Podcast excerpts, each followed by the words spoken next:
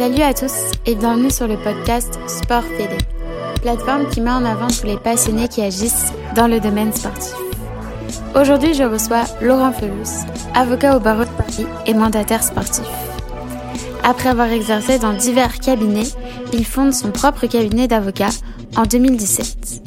Il représente et conseille de nombreux acteurs du sport et transmet ses connaissances en tant que chargé d'enseignement et rédacteur dans diverses revues journalistiques. Depuis peu, il intervient également au sein de la Ligue Paris-Île-de-France de football et a créé l'agence sportive de F Agency, dont l'objectif est d'apporter un suivi global des sportifs de haut niveau. Durant cet épisode, tourné en juin dernier, il revient sur son parcours et les raisons qui l'ont amené à se consacrer au droit du sport. Il évoque certaines notions propres à la matière et divers débats tels que la distinction entre avocat et mandataire sportif. Enfin, il aborde l'ensemble des sujets qu'il traite dans le cadre de son métier et livre ses précieux conseils à ceux qui souhaiteraient s'y orienter. Sportif passionné et désireux d'exercer le métier d'avocat dans ce domaine, je vous souhaite une belle écoute. Bonjour Laurent. Bonjour, Enchantée. Bah, merci beaucoup euh, d'avoir accepté mon invitation. Je suis ravie de pouvoir vous recevoir dans cet épisode. Euh, alors tout d'abord, si ça vous va, je vais vous inviter à vous présenter. Avec plaisir. Donc, euh, je m'appelle Laurent Falous, j'ai 33 ans, je suis avocat au barreau de Paris, également mandataire sportif, et j'exerce principalement en droit du sport. C'est une caractéristique principale. Et pourquoi en droit du sport? C'est une question plus poussée. Euh, le droit du sport, déjà parce qu'en en amont, je suis quand même quelqu'un de passionné par le sport. Euh, je pense que la grande majorité des, euh, des acteurs du sport ont une- un passion ou un intérêt plus ou moins prononcé pour le sport, ce qui est mon cas. Et puis au-delà de ça, c'est une matière qui est en perpétuel mouvement, perpétuelle évolution, et c'est quelque chose qui est très intéressant et qui me passionne. Et euh, pour vous, c'était très, très important d'avoir euh, la double casquette avocat et mandataire sportif?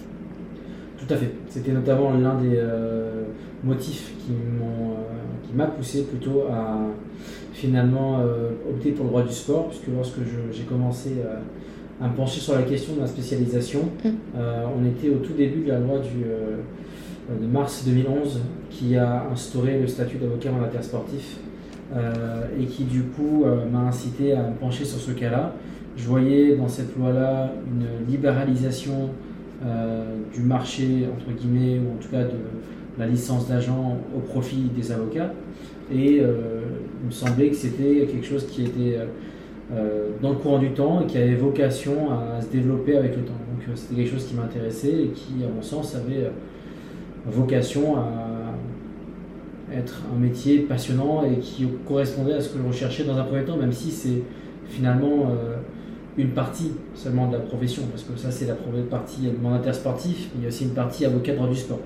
Et c'est euh, deux choses euh, véritablement distinctes, bien que, voilà, comme on le sait tous, j'imagine, avocat mandataire sportif, ça reste toujours, il y a des conditions pour pouvoir exercer en tant que tel, et il faut toujours que cette activité soit accessoire à une activité principale d'avocat.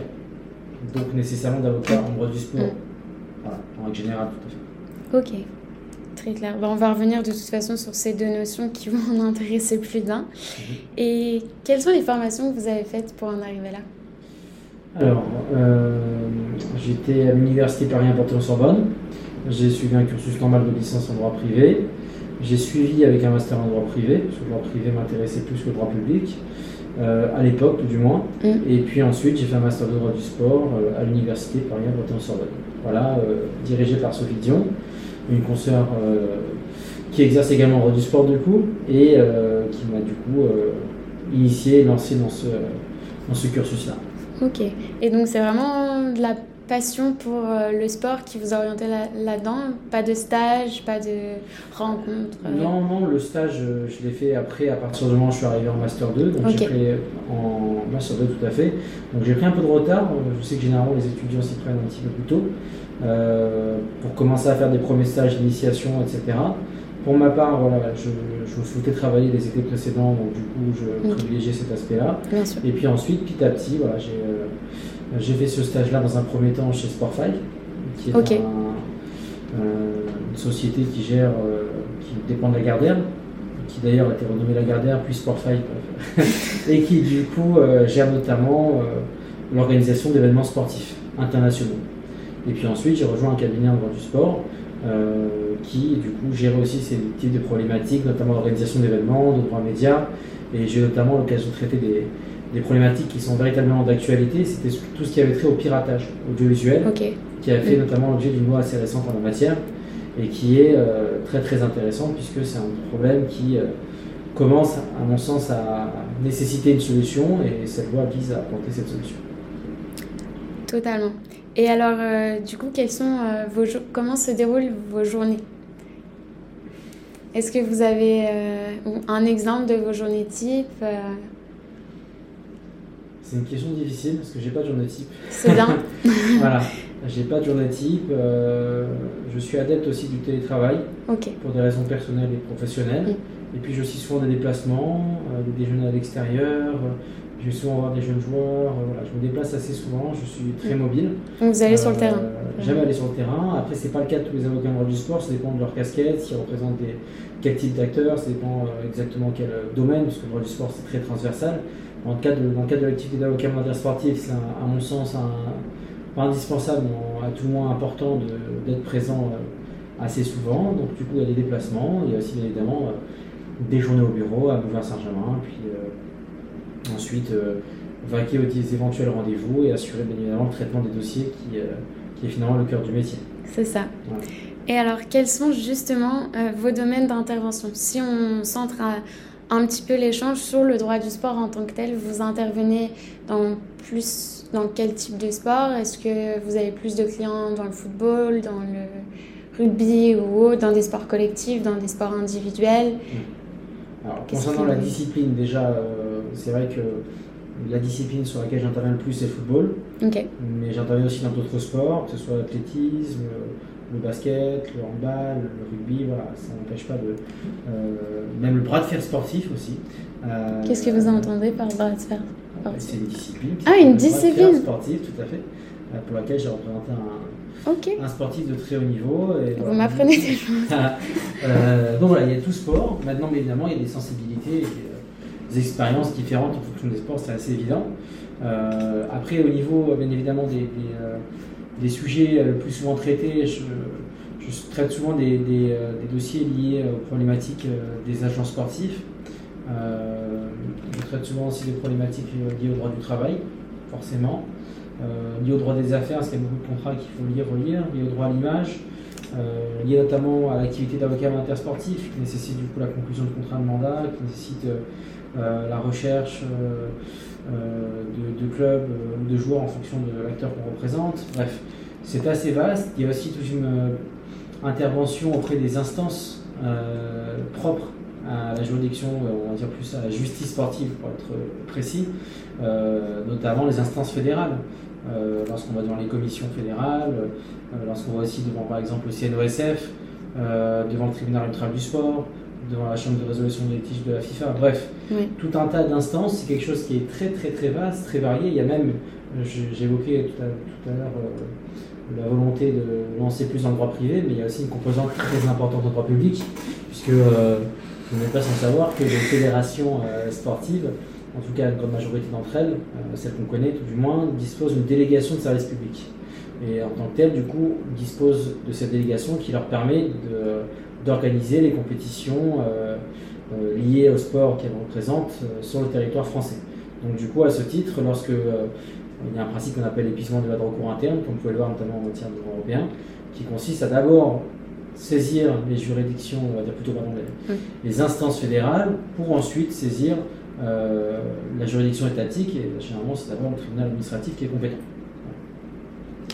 Donc en fait, le droit du sport, c'est Multidiscipline. Oui, tout à fait. J'ai pas encore parlé des, sujets que je traite pas, tels que le droit fiscal, que je traite pas du tout. Euh, C'est un fait. Euh, voilà, il y a aussi des problématiques parfois liées au droit pénal, euh, mm. mais c'est ça, il y a des infractions qui peuvent être caractérisées en cas de manquement et qui sont prévues notamment par le code du sport. Bref, C'est assez vaste, Mm. tout à fait. Et vous êtes euh, entouré dans votre cabinet Vous êtes tout seul Euh, ça dépend des fois. C'est par période. Parfois, il peut m'arriver d'avoir des stagiaires ou collaborateurs ponctuels, mais pour l'instant, j'ai pas encore trouvé la personne idoine. Euh, on verra en fonction de l'évolution. Ok, ok. Très clair. Et euh, j'ai aussi vu que vous êtes très impliqué en tant que chargé TD. Dans la presse également, vous écrivez pas mal d'articles pour développer le droit du sport. Euh, déjà, euh, où est-ce que vous intervenez le plus? D'où vous est venue cette volonté de, de transmettre, euh, transmettre cette matière? Est-ce que vous pouvez un petit peu nous en dire plus? Avec plaisir. Bah, écoutez, l'idée, c'est que cette matière de droit du sport, c'est une matière en perpétuelle évolution, Oui. évoqué tout à l'heure. Et c'est une matière qui, on va dire, s'auto-alimente.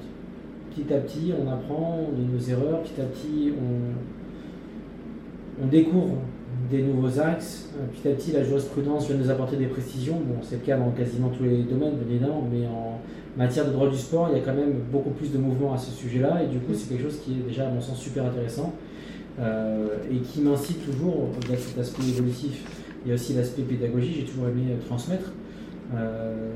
Et du coup, ça m'incite toujours à transmettre ces, informations-là, essayer d'être, je vais pas dire un porte-drapeau, euh, parce que les Jeux Olympiques appro- approchent, mais euh, au moins voilà, être euh, acteur de cette euh, discipline-là, de ce Mm. domaine du droit du sport, et pouvoir apporter ma pierre, ma maigre contribution à l'édifice, dans la mesure de mes moyens, tout simplement.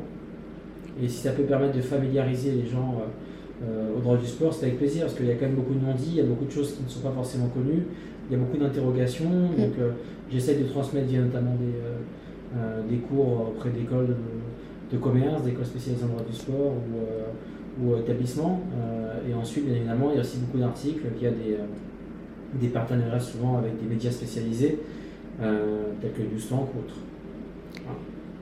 Et euh, j'ai vu aussi que vous... Pourquoi vous... Moi aussi, la difficulté que j'ai trouvée dans le droit du sport, c'est l'accessibilité aux informations.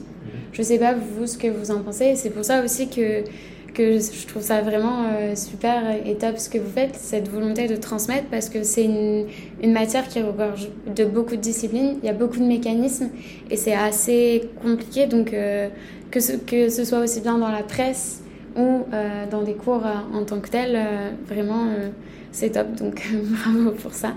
Merci. Et pourquoi?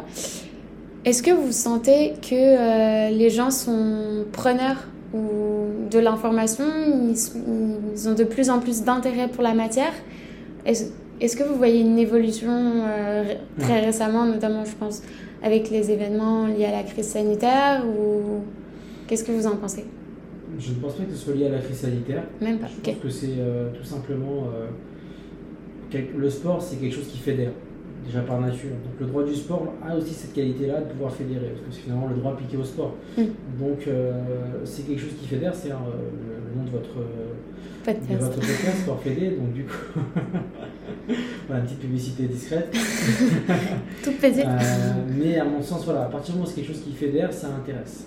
Et il y a un intérêt important pour le sport, et du coup, dès qu'on touche un petit peu au droit, forcément, euh, je pense, si on a les personnels, on s'intéresse euh, un, jour, un, jour ou l'autre à cette question du droit du sport. J'ai beaucoup de confrères qui, qui m'envoient des mails, des messages, qui ont souvent des questions parfois, etc. Moi, si je peux leur répondre avec plaisir, après, il s'agit parfois, voilà, si c'est une petite question euh, avec plaisir, si c'est pour leur enseigner le droit du sport, je peux pas voilà, faire ça Mm. du jour au lendemain, c'est c'est- quelque chose qui prend du temps, même moi j'apprends tous les jours encore, c'est quelque chose qui, euh, qui nécessite un apprentissage quotidien. Mm. Euh, enfin même moi je suis encore jeune avocat, hein, donc c'est plutôt même les, voilà, tous les, voilà, tous les confrères en la matière, on en découvre tous les jours, parce qu'on voit des vertes et des pas mûres parfois, Euh, il faut dire ce qu'il en est, mais il n'en demeure pas moins que voilà, c'est quelque chose qui intéresse beaucoup de monde, et je pense que ce n'est pas lié à la crise, c'est juste un mouvement qui a tendance à se... à s'amplifier du fait de la mise à disposition du coup de plus en plus d'informations. C'est ça. Voilà, Mm. Les gens ont plus en plus d'informations à ce sujet-là et du coup forcément euh, ont l'occasion de s'y intéresser et du coup euh, de fil en aiguille, de plus en plus de personnes s'y intéressent. Totalement. Et euh, au final, pour vous, alors, est-ce que vous pourriez définir le droit du sport ou pas du tout? C'est une question piège ça. Non, pas du tout, mais parce que pour moi, il y a Alors, euh, je ne sais même pas s'il y a une définition et je serais curieuse en fait euh, justement d'avoir euh, votre avis sur le sujet. Je vous renvoie au livre qui a été rédigé par notamment le professeur Rizzo et le droit du sport. je ne me plus des éditions. qui évoque notamment la définition, mais en quelques, voilà, en quelques mots, mais ça ne rendra pas justice, sans mauvais jeu de mots. parce que aussi, il y, a beaucoup de débats là-dessus, justement. Est-ce que c'est une matière en tant que telle Oui, il y a une voilà. question. C'est pour ça. En fait, il y a des colloques sur cette question. Mm. Il y a des colloques, vous avez notamment reçu un, un confrère Gauthier Cartuto récemment, qui a notamment euh, évoqué lors de son colloque cette question-là. Mm. Ça a nécessité beaucoup de temps. Sur le droit social. C'est pas possible en quelques, voilà, quelques minutes d'évoquer cette question-là. C'est juste que voilà, c'est une question qui est en débat. Dans tous les cas, il y a un droit spécifique au sport, puisqu'il y a des spécificités euh, assez, assez euh, concrètes qu'on voit que dans le sport. notamment par exemple dans l'obligation de saisir certaines commissions avant lorsqu'il y a un licenciement dans le cadre d'un de, professionnel, euh, ça c'est spécifique au sport. On mm. pourrait considérer que c'est un droit du sport. Mm. Mais il y a des personnes qui pensent au contraire et ils ont des arguments en ce sens. Mm. Euh, il y a aussi quand même, on peut considérer que c'est le droit du sport en tant que tel quand on pense notamment à la justice sportive, quand on pense aux commissions fédérales, quand on pense notamment au CNOSF qui est saisi, quand on pense à euh, d'autres instances qui sont spécifiquement réservées au sport, on pourrait considérer que c'est le cas. Oui, non qu'il y a une spécificité sportive, c'est indéniable. Il y a un droit qui est appliqué au sport euh, c'est le droit commun appliqué au sport, que le droit des affaires, le droit des contrats. Mais à mon sens, voilà, c'est une question qui nécessite un approfondissement parce que je pense que les, positions peuvent être euh, marquées d'un côté comme de l'autre. Totalement. Euh, je suis aussi curieuse d'avoir votre avis sur un autre débat qui fait beaucoup parler, c'est-à-dire la différence entre avocat et mandataire sportif. Euh, notamment parce que vous avez des, euh, des clients qui sont euh, des agents de joueurs. Mhm. Donc, est-ce que vous pourriez un petit peu nous parler de ça, s'il vous plaît? Bien sûr. Alors, l'idée, c'est que les... certaines personnes ont tendance à vouloir créer, entre guillemets, un clash, même si ce n'est pas le bon terme, mais mhm une différence, une barrière entre les avocats et les agents. Déjà, ça pour moi, ça n'a pas lieu d'être en aucun sens, au contraire. Euh, depuis euh, que les agents existent, les avocats et les agents ont toujours appris à travailler ensemble. Et ce n'est pas parce que du coup certains avocats sont maintenant avocats mandataires sportifs que ça a vocation à disparaître. Au contraire, je pense qu'il y a toujours des accords. Et le milieu du sport, c'est un milieu qui est petit par nature et qui nécessite une synergie souvent euh, entre les différents acteurs. Donc c'est dommage de se fermer des portes et de se fermer euh, des, catégories d'acteurs. Ça, c'est une première chose. Maintenant, euh, sur les différences qu'il y a entre les deux, oui, bien évidemment, chacun a son, euh, chacun a son background. les avocats sportifs ont pour eux finalement leur casquette d'avocat qui nécessite quand même, comme vous le savez, de très nombreuses années d'études, un examen qui n'est pas difficile, pas facile du tout. donc c'est qu'avec au moins, au moins 7 ans minimum, voire 6 pour les génies. Euh, donc au moins 7, on va dire entre 6 et 8, 9 ans, voilà, on va dire dans ces eaux-là. Après, agent, on, voilà, au niveau du, euh, du, cursus, il faut passer un examen qui nécessite généralement un niveau, on va dire, euh, on n'a pas besoin d'avoir un quelconque diplôme pour le passer, mais généralement au niveau des, des notions qui sont, qui sont enseignées, qui sont requises, il faut avoir limite un niveau bac plus 2 en, licence. donc du coup, voilà, là-dessus, les avocats sont gagnants. Mais de l'autre côté, les agents ont pour eux la spécificité sportive, puisque comme ils, quand ils sont agents, ils doivent passer la licence et du coup ils ont la partie spécifique dans laquelle ils ont beaucoup beaucoup de notions afférentes au sport que beaucoup d'avocats en sportifs n'ont pas ou peu, euh, parce que du coup ils sont avocats, mais ils ne maîtrisent pas totalement la question sportive, euh, parce qu'il y a beaucoup de spécificités qu'il faut avoir maîtrisées, euh, de par notamment par exemple un master d'endroit du sport, et même encore, c'est parfois pas suffisant, parce qu'il y a beaucoup de choses qui sont toujours en évolution et qu'on apprend au fur et à mesure. Donc du coup, je pense que voilà, il y a des avantages d'un côté, des avantages de l'autre. Les deux doivent apprendre à travailler ensemble. Euh, il peut arriver que voilà, un avocat euh, représente un agent, c'est assez fréquent pour des, euh, pour des transactions, dès qu'il y a des contrats à relire et des problématiques liées à une transaction quelconque. il peut arriver aussi qu'un avocat soit finalement en compétition entre guillemets ou en concurrence avec un agent pour récupérer un joueur lorsque l'avocat exerce un titre de son activité d'avocat intersportif. Bref, je pense qu'il y a différents cas de figure, mais le tout c'est de savoir travailler intelligemment. Totalement. Et très intéressant qu'il finit que vous travaillez avec eux euh, aussi, que ça devient vos clients. Euh, donc comme quoi, bah, c'est tout à fait possible. Hein. Tout à fait. Et comment a évolué votre activité euh, avec la crise? Comment est-ce que vous avez travaillé, notamment pendant la crise sanitaire Quels ont été vos sujets un petit peu de prédilection, si je puis dire? Bah, il y a beaucoup de problématiques liées notamment aux, décisions qui ont été prises par les instances du fait notamment par des championnats. bon, c'est quasiment tous fait retoquer. Ah tous les avocats qui ont traité ces dossiers-là, malheureusement, ou heureusement, selon comment on se passe, euh, Toujours ça. Ça n'a hein. pas, été, voilà, pas été si évident déjà sur ces problématiques-là. Sur la forme, la manière, bon, je pense que tout le monde s'est évité de travail pour la grande majorité. Et sur les sujets, il y a des sujets de ce type-là. Il y a aussi des sujets liés euh, à des questions de trésorerie, parce que du coup, tout club ont des problématiques. Donc des questions aussi liées euh, au contrat qu'il fallait renouveler ou non. Mm. Voilà, il y a pas mal de, situations assez particulières qu'il a fallu nouvelle aussi. Analyser. Comment Une nouvelle. Ah oui, tout à fait. Parce que l'activité euh, partielle ou même euh, l'arrêt du championnat, il y a eu des contrats, il y avait des questions sur la prolongation ou non des contrats liés à la prolongation du championnat. Euh, ça a dû être un vrai cas. un article que j'ai dit à ce sujet, je crois, non Ça me dit quelque chose. Je crois que vous n'êtes pas le seul en plus ouais, là-dedans. Je, ne sais plus, mais j'ai rédigé un article en dernier assez, assez long sur, ce mm. sujet. Il y avait beaucoup de problématiques qui se posaient, mais finalement, voilà, il n'y a pas eu de prolongation. Euh, mm. Mais voilà, il y a aussi des problématiques liées notamment aux résultats qui ont été prononcés et homologués du coup par mm. les, les gels aussi des classements. les gels des classements, du coup les personnes, les clubs qui n'ont pas pu du coup euh, euh, monter ou non à division supérieure. Bref, beaucoup de, beaucoup de problématiques qu'il a fallu aviser, analyser et pour lesquelles des solutions assez originales parfois ont dû être trouvées. Ouais, très original. C'est vrai, un vrai casse-tête juridique, mais. Qui du coup pousse et encore justifie l'intérêt pour droit du sport parce que c'est quand même des questions qui mm. nous poussent à toujours nous transcender, mm. à rechercher des, des, choses nouvelles plutôt qu'à se reposer sur nos lauriers, ce que mm. je n'apprécie pas trop pour ma part. Vous avez bien raison, il faut jamais se reposer sur ses lauriers. Si, si, tant est qu'ils existent, bien sûr. Bien vu, bien vu. Euh, et est-ce que vous avez aussi des problématiques euh, qui sont liées aux Jeux Olympiques? Est-ce que vous pouvez un petit peu nous en parler? Non? Pour l'instant, malheureusement, je ne peux pas. Euh, c'est en plus en cours, voilà, c'est tout récent. pour l'instant, je ne peux pas. Ça sera bientôt, a priori, diffusé dans la presse. Et puis à l'occasion, vous enverrai bien si vous souhaitez. Ok, avec grand plaisir. et puis, Donc, de, de pencher sur ce sujet. Ok. C'est noté. Comptez sur moi. Euh, alors, euh, je comptais un petit peu parler de l'image euh, du sport de manière générale.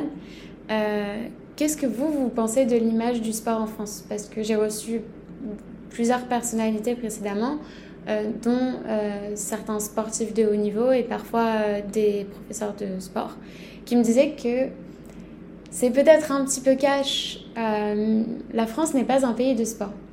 Qu'est-ce que vous en pensez Qu'est-ce que vous leur répondrez Que je suis pas d'accord avec eux. Dites-moi pourquoi. Je ah, je suis pas d'accord avec eux parce que certes, on n'a pas forcément euh, la manière de penser de certains pays qui ont vraiment une je vais pas dire une envie, mais qui ont vraiment cette, euh, dans les cette fibre, cette fibre sportive mm. plus que dans d'autres pays. C'est certain qu'il y a certains pays qui ont plus. Mais pour, pour ma part, ça ne veut pas dire pour autant qu'en France on l'a pas.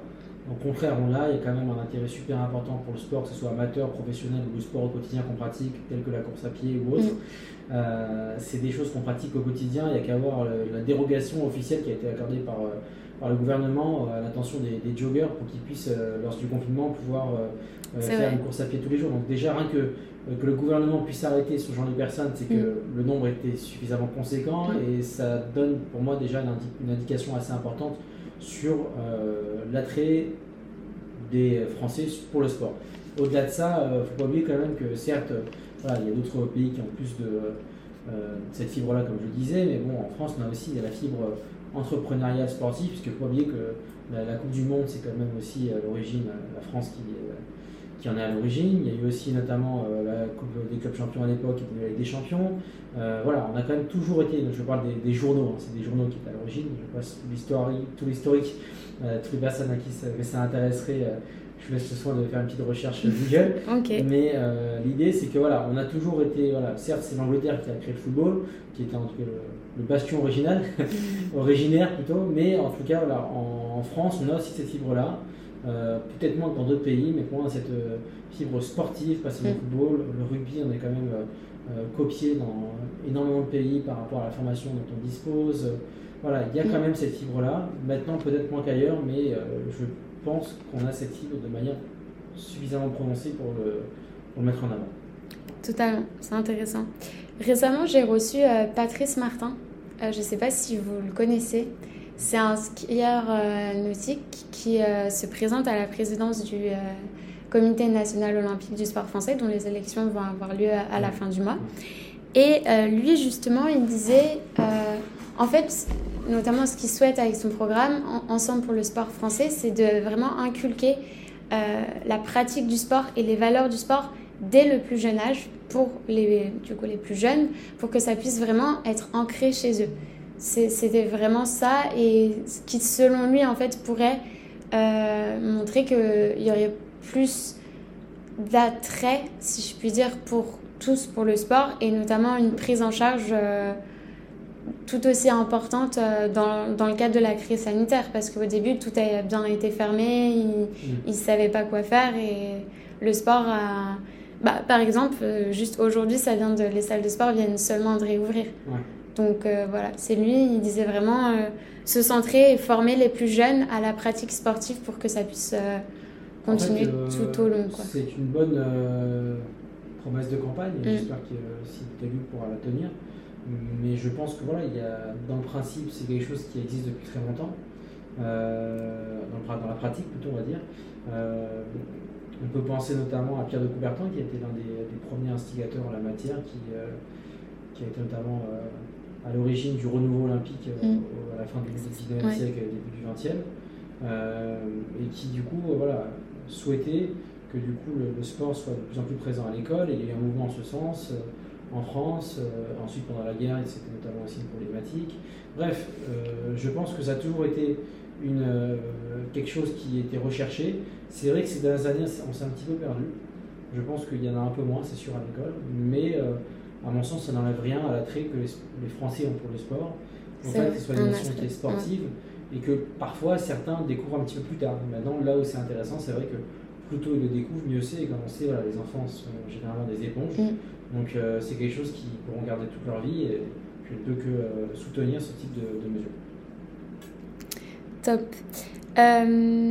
Et est-ce que vous, votre activité, euh, je, je, voulais savoir, euh, a été impactée avec le Covid ou au contraire, vous avez beaucoup plus de, de sujets de... Il faut dire qu'il y a eu différentes périodes.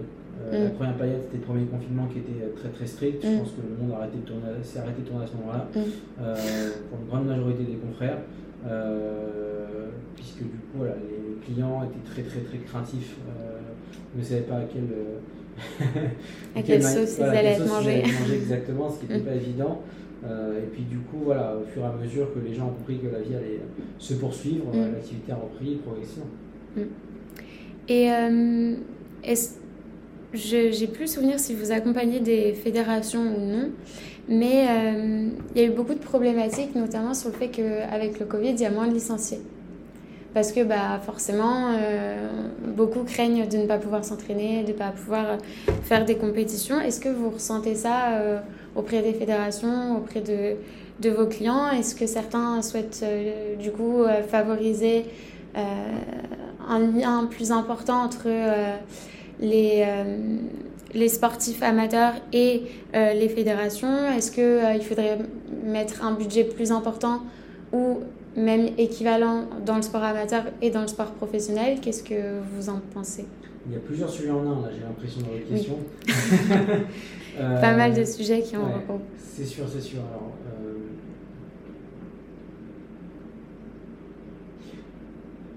J'essaie de me rappeler la première question. C'était surtout, est-ce que j'ai plus souvenir si vous accompagnez des fédérations ouais. et euh, notamment la question de la baisse de licenciés? Alors, la question, la question de la baisse des licenciés, elle est, euh, elle est intéressante. Après, à mon sens, ça n'apporte pas de, solution euh, magique, de solution extraordinaire. Le, fait est que euh, des restrictions sanitaires liées à la crise actuelle ont fait que forcément le nombre de licenciés a chuté. Je pense que c'est le cas dans toutes les fédérations. nécessairement, il va falloir faire le deux ronds le temps que la situation reprenne et que la vie reprenne ses droits à tout, niveau, à tout point de vue. Et a priori, voilà, je ne pense pas que sur ce seul point de vue, il soit nécessaire de prendre des mesures particulières, mm. si ce n'est essayer de rappeler les personnes qui déjà avaient l'habitude d'être licenciées et qui n'ont du coup pas pu se licencier cette année, voilà, me rappeler un bon souvenir pour dire que la fédération est toujours là, mais après, a priori, généralement, c'est des personnes qui sont fidèles, qui ont l'habitude de, mm. rester. Vous n'avez pas senti ça? Euh, À mon sens, non. Après, je, n'ai pas euh, cette casquette euh, de manière très prononcée, donc je ne pourrais pas vous le dire avec mm. certitude. de mon point de vue personnel, qui n'est pas forcément très, du coup, pertinent, puisque je n'ai pas cette, cette approche vis-à-vis des fédérations, à mon sens, comme je vous l'ai expliqué, c'est seulement un problème ponctuel par rapport du coup à la crise. Maintenant, mm. par rapport à ce que vous disiez, euh, le fait que du coup c'était pas forcément euh, quelque chose que, qui était dès le départ, dès le plus jeune âge, poursuivi, etc., à l'attrait du sport, ça là-dessus, il y a beaucoup de, fédérations qui, euh, qui, font assez souvent des programmes assez, assez imaginatifs, avec des publicités assez intéressantes. Je pense notamment à la Fédération française d'équitation qui avait fait quelque chose de très intéressant l'an dernier, et plein d'autres fédérations, je ne peux pas citer toutes. Mais l'idée, c'est que voilà, regorge d'imagination et j'espère que chacune d'entre elles pourra euh, poursuivre sur cette voie-là et faire en sorte que, euh, au-delà de récupérer les, euh, les, licenciés habituels, essayer d'en attirer de nouveaux et faire en sorte que le sport poursuive son essor et attire un maximum de personnes. Totalement. Et est-ce que vous pourriez exemple de ce qu'a fait la Fédération française d'équitation Je me souviens plus en détail. Je vous avoue, s'il faut. Bah, je regarderai. Mais voilà, je sais qu'il y avait, il me semble, une publicité qui avait été effectuée qui était vraiment. Euh, moi, pour ma part, qui m'avait euh, beaucoup apprécié, mm. que j'avais beaucoup apprécié, qui m'a beaucoup marqué. Et euh, que du coup, voilà, je sais qu'aujourd'hui, vous pouvez la retrouver a priori, je pense, sur, je regarderai. Internet. et est-ce que le la situation sanitaire a changé, vous, votre regard pour le sport ou votre attrait est toujours aussi, enfin, je suppose toujours aussi important, mais est-ce que vous voyez les choses différemment ou pas du tout?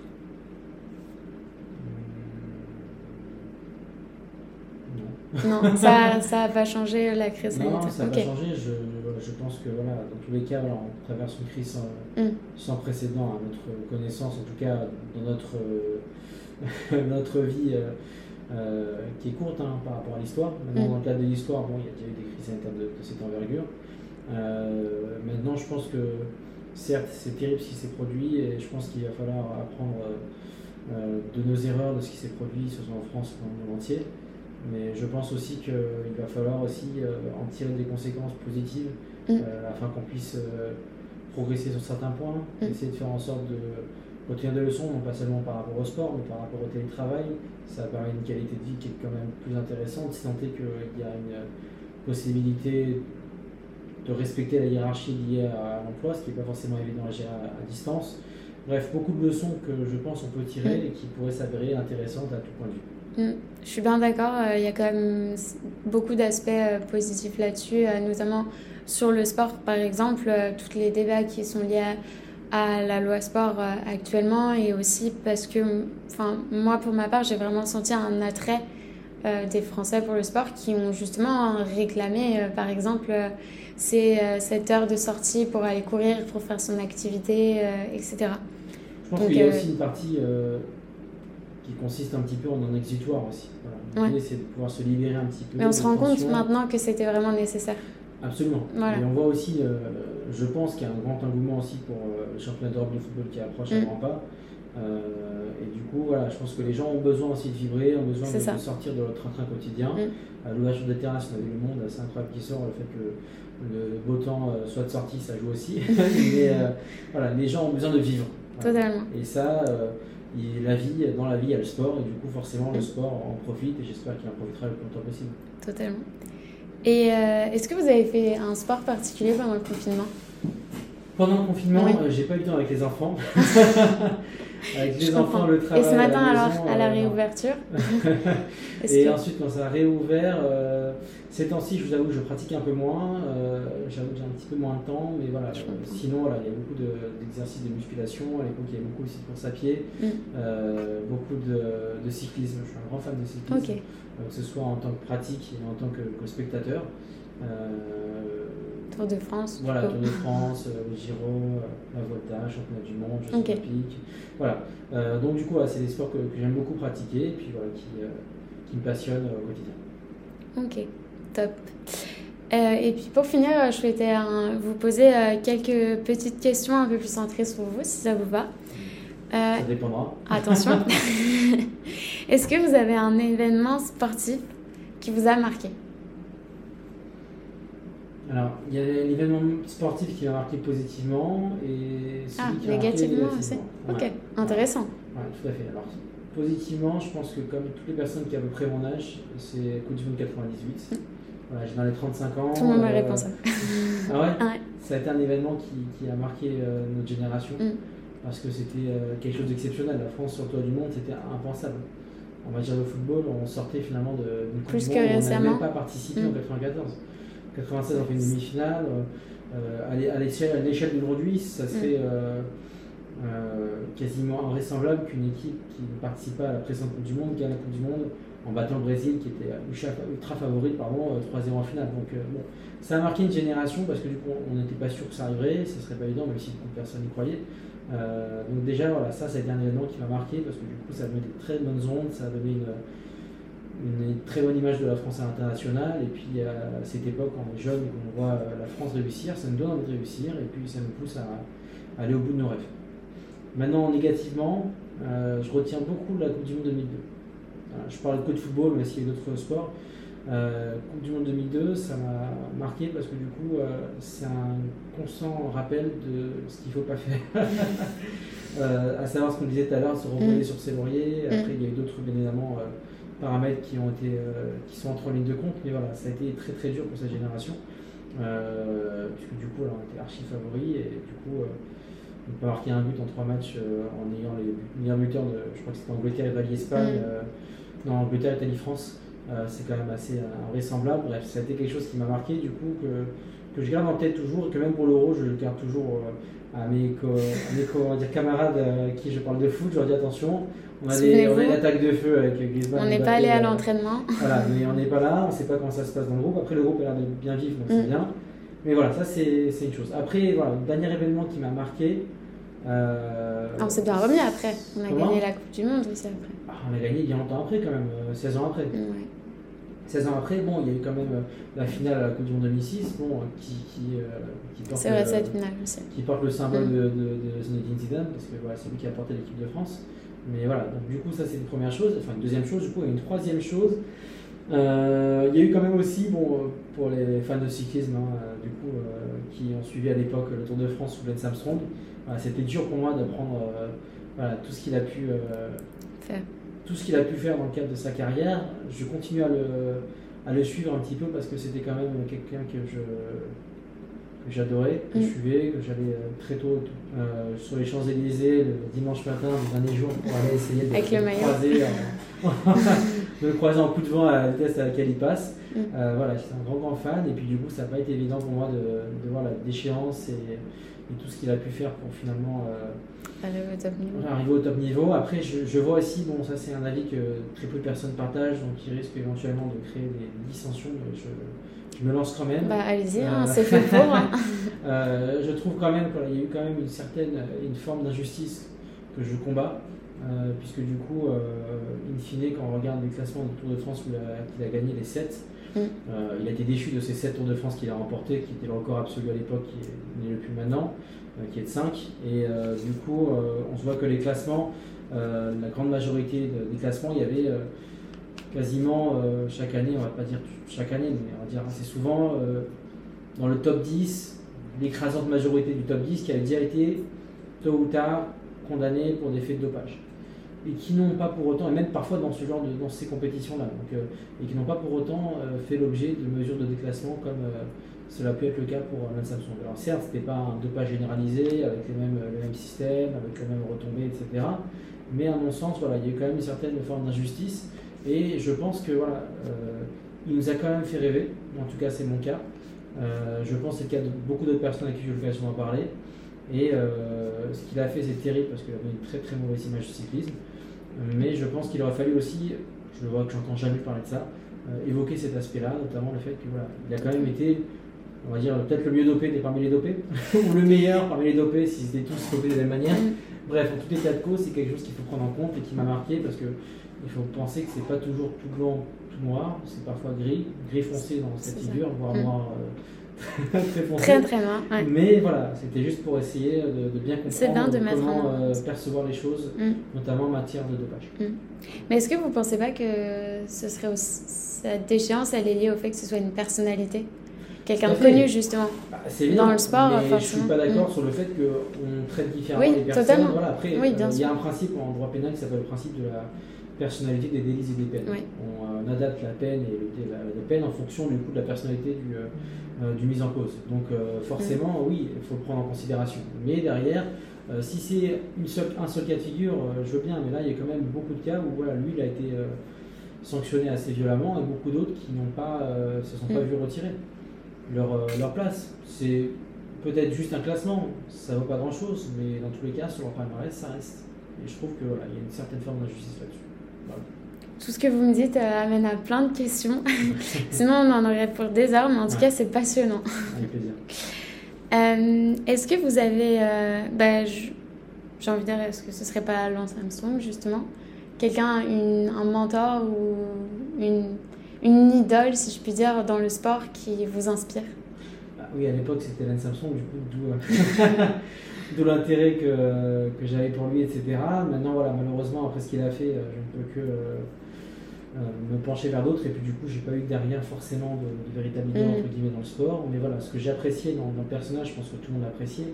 Euh, au moins, on reconnaissait, entre guillemets, cette partie-là, c'était sa, sa casquette de, de vainqueur, de persévérant, de warrior, de Exactement. battant, Ouais. qui, voilà, qui le caractérisait, parce que voilà, il se remettait dans le cancer, totalement perdu pour le cyclisme, pas, renaissance exceptionnelle, euh, il écrase le monde du cyclisme pendant des années, et chaque année, ils sont en question, parce qu'arriver au sommet, c'est- déjà très très dur, mais c'est encore beaucoup plus dur que d'y rester. Ouais. Voilà, et du coup, voilà, ça c'était quelque chose qui m'a toujours marqué, Mm. jusqu'à ce que j'apprenne ce qu'il avait fait.